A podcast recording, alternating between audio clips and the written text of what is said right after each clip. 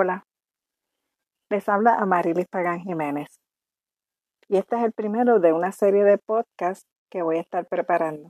En algunas ocasiones los temas van a ser nuevos y en otras ocasiones simplemente voy a leer columnas que he escrito con el paso de los años y que me parece que siguen siendo relevantes al momento que vivimos hoy. La intención es que puedas escucharlas mientras guías o mientras haces otras cosas en tu diario vivir. Y bueno, hoy, ¿de qué vamos a hablar? Pues hablemos de derrocar. Hablemos de derrocar al gobierno, al sistema, al racismo, el machismo, el clasismo y todas esas fuerzas que por siglos nos han construido y nos han limitado. Sería una tarea titánica, peligrosa también, de esas que te cuestan la vida, o al menos la libertad, y aún así perder. Eso es lo peor. Pensar que se va a sacrificar todo para perder y que el sistema siga funcionando como siempre. ¿O no? No es eso lo que nos pasa por la cabeza. No hay gente pensando en este momento eso mismo mientras mira en redes todo lo que está pasando en los Estados Unidos, pensando a esa gente la van a matar la van a arrestar, están perdiendo el tiempo. Pensando también, ¿de verdad cree la gente negra que se va a liberar en el 2020? Y pensando, ¿qué esperan ver después de esta semana? Bueno, pues en este domingo, un domingo ya al borde de iniciar el mes de junio y la temporada de huracanes en Puerto Rico, he tenido que trabajar bastante, bastante. Y un poco me he cuestionado esos espejismos que nos hacían pensar en el pasado que los domingos se descansa o se celebra o se pachanguea. Bueno, por lo menos antes del coronavirus ese espejismo era un poquito más creíble. Ya en este momento no hay ni siquiera el consuelo que alguna gente sentía con esa breve enajenación de sus vidas e ir a recargar baterías para empezar de nuevo el lunes. Pero bueno, es que eso es un espejismo.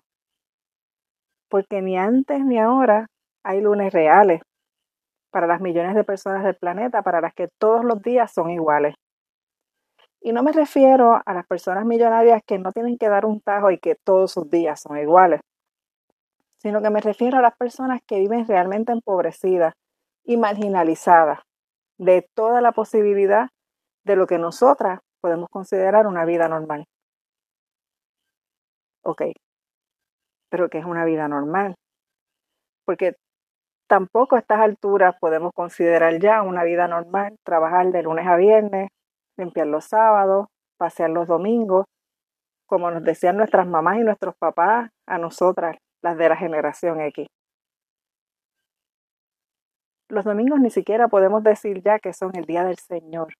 ¿Qué Señor? Preguntará mucha gente, sobre todo las que no practican ninguna religión, porque esa frase es otro espejismo de los que vivimos en nuestra cotidianidad y es un espejismo por donde quiera que se lo mire.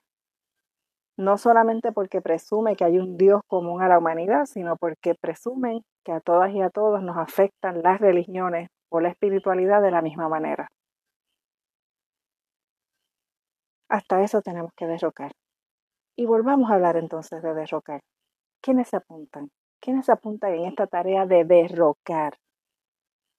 Seguramente no mucha gente a mi alrededor. Y bueno, les pido que no paren la grabación porque no van a venir a arrestar a nadie.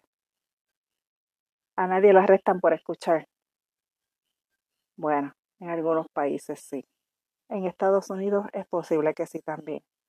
Pero lo que van a escuchar hoy no es sobre derrocar gobierno, sino sobre derrocar nuestras propias expectativas y nuestras propias creencias sobre el cambio que queremos ver en el planeta.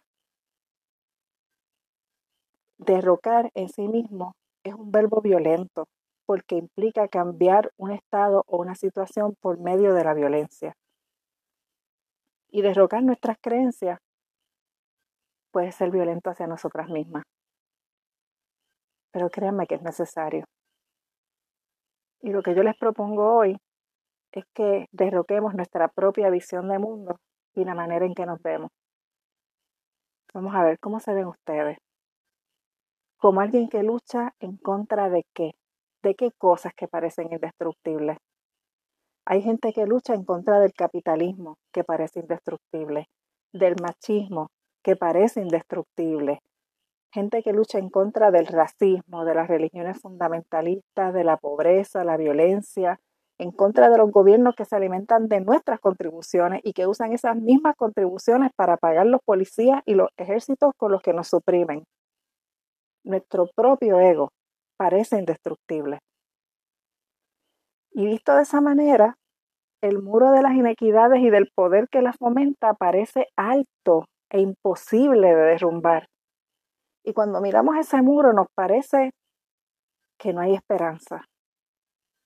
Y cuando perdemos la esperanza, nos acompaña el cinismo y a veces la indiferencia, la tristeza y hasta la depresión, aunque no la reconozcamos. Y entonces comenzamos a pensar que es mejor concentrarnos en nuestro pequeño mundo y nuestras propias necesidades como si no tuvieran nada que ver con el resto del planeta. Y creemos que estamos siendo autónomas y autónomos, pero realmente nos estamos abandonando a la voluntad ajena. Estamos dejando que otra gente decida por nosotras y nosotros. Y mientras esa gente decide por nosotras y nosotros, acá estamos desvelándonos, angustiándonos y hasta culpándonos de nuestro propio sufrimiento. Porque entonces nos metieron en la cabeza la idea de que algo malo hicimos, que alguna mala decisión tomamos y que todo lo que nos pasa, incluyendo el desempleo, el hambre, el desahucio y la enfermedad, es un asunto individual y nosotras nos lo buscamos. Yo llevo días pensando insistentemente en estos temas. Llevo años mirando y pensando en este tipo de cosas. Tratando de entender por qué hay gente que trabaja los domingos y todos los días por causas en las que creen, mientras que hay gente que ni se lo plantea. Llevo años mirando esa mirada de desesperanza de otras personas que creen que, que no vale la pena luchar por algo o que simplemente no tienen nada que aportar a las luchas y al trabajo que hay que hacer para cambiar la realidad que vivimos. Y entonces se me ocurre, y no es la primera vez que lo digo, que tal vez el trabajo que tenemos pendiente no es derrumbar el muro gigante contra el cual nos chocamos todos los días, sino hacerlo irrelevante dentro de nuestras vidas y dentro de nuestra sociedad. Y no estoy hablando de enajenación, ni de cosas New Age, ni de vamos a pensar positivo, que pensando positivo todo cambia. No. Estoy hablando que en vez de luchar en contra de algo todo el tiempo, también trabajemos a favor de una visión común. Y habrá quien diga, pero ¿con qué tiempo y espacio vamos a construir una visión común? ¿Y cómo la vamos a convertir en una realidad? La verdad es que la agenda está bien apretada, defendiéndonos de los golpes que nos llueven de todos lados todo el tiempo. Pero también tenemos que reconocer que no hay un cuerpo ni individual ni colectivo que pueda sostener luchas perpetuas, indefinidas, eh, por años, por siglos, en defensa propia, si no se trabaja a la misma vez para hacer realidad un sueño y poder celebrar las victorias. Algo tenemos que poder celebrar. Eventos tenemos que ver que nos permitan saber que estamos avanzando. Y eso se logra construyendo una visión común. Así que cuando yo les, invito a asumir ese acto violento de derrocarnos a nosotras mismas y al imperio de las ideas que otra gente construye en nosotras, les estoy invitando también a mirarse con compasión y a mirar con compasión a quienes nos acompañan en este viaje. Hemos vivido ciegas toda la vida, aún las que nos creemos despiertas. Creemos una historia ajena sin plantearnos hacer la nuestra. Es cierto que hemos tenido momentos mágicos en los que hemos intuido esa posibilidad, pero ahora es el mejor momento para meterle toda la energía de nuestra intención y hacer lo que vayamos a hacer con alegría y con amor, también con esperanza, para que valga la pena, para sanar las heridas, para sembrar paz y libertad. Parece un sueño, pero no lo es. Miremos las últimas décadas en Puerto Rico hemos cogido de arroz y de masa, pero hemos tenido victorias importantes. Hemos adelantado derechos y hemos derrotado proyectos de ley que venían en contra de nosotras, de las mujeres, de las personas LGBT, de las comunidades que viven en condiciones de pobreza, de las personas con diversidad funcional. No las hemos ganado todas, pero hay una fuerza entre nosotras y nosotros que nos ha permitido continuar trabajando y siempre adelantar, aunque sea pulgada a pulgada. ¿Qué tal si esta semana nos ponemos como tarea, en esta primera semana de junio, semana en que empieza la temporada de huracanes, ¿qué tal si nos ponemos como tarea mirar con atención a nuestro alrededor? Y mirar los muros que ese sistema ha ido construyendo alrededor nuestro y los sufrimientos que provocan. ¿Cómo hemos chocado contra esos muros? ¿Cuándo chocamos? ¿Pensábamos que íbamos a ganar? ¿O simplemente nos lanzamos contra el muro para por lo menos demostrar que nos molestaba? Y luego les pido que miremos otros momentos en los que trabajamos a favor de algo en colectivo. En momentos en que lo trabajaron en familia, con amistades, con el barrio, con gente de organizaciones que ustedes quieren. Esos momentos en los que quisimos hacer algo y lo logramos, aunque nos hayan dicho que no se podía. Quizás la diferencia fue que no creímos eso y pensamos que sí se podía y lo hicimos. ¿Qué más existía en esos momentos? Vamos a hacernos esa pregunta y vamos a observarnos. Y luego, el domingo que viene, nos volvemos a ver. Me pueden dejar sus comentarios, me pueden enviar sus mensajes, porque yo creo que en este momento de nuestras vidas tenemos que comenzar a hacer de los domingos, aunque sea por un rato, el día de la intención amorosa y solidaria.